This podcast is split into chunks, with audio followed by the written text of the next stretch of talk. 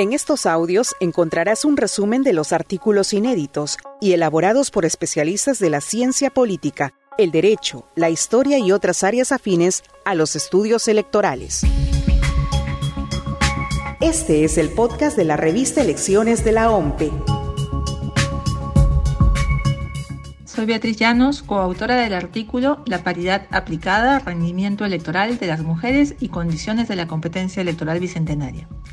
En las elecciones parlamentarias de 2021 se aplicó por primera vez la nueva normativa de paridad y alternancia en el Perú y se eligió el mayor número de mujeres hasta ahora.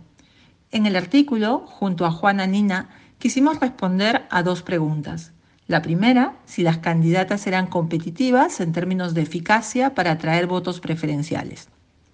Y mostramos con evidencia que sí, en particular en Lima, donde incluso en tres de diez partidos analizados, las mujeres obtuvieron en promedio más votos preferenciales que los hombres, y más mujeres fueron elegidas a causa del voto preferencial, a pesar de desventajas que siguen afrontando al competir.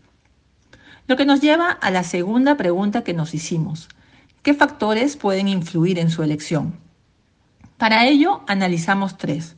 Su ubicación en el primer lugar en las listas, los gastos de campaña reportados en una elección con prohibición de contratar directamente publicidad en televisión y radio y la cobertura mediática. Les puedo adelantar que una desigualdad grave se sigue observando en los encabezamientos. Solo dos de cada diez listas presentadas fueron encabezadas por mujeres, a pesar de ser la mitad de las postulaciones. Un factor que es decisivo porque el 49% de los congresistas electos se ubicaban en la posición número uno. Y aunque menos mujeres encabezaron las listas, fueron más eficientes que los hombres para alcanzar un lugar en el Congreso. Les invito a leer un artículo en el que concluimos que el voto preferencial en general no fue esquivo a las mujeres. Pero para lograr un reparto paritario del poder es necesario seguir avanzando en equilibrar las condiciones en las que compiten y al menos una nueva reforma legal. Una distribución 50 y 50% también de los encabezamientos de las listas para avanzar hacia una paridad de resultados.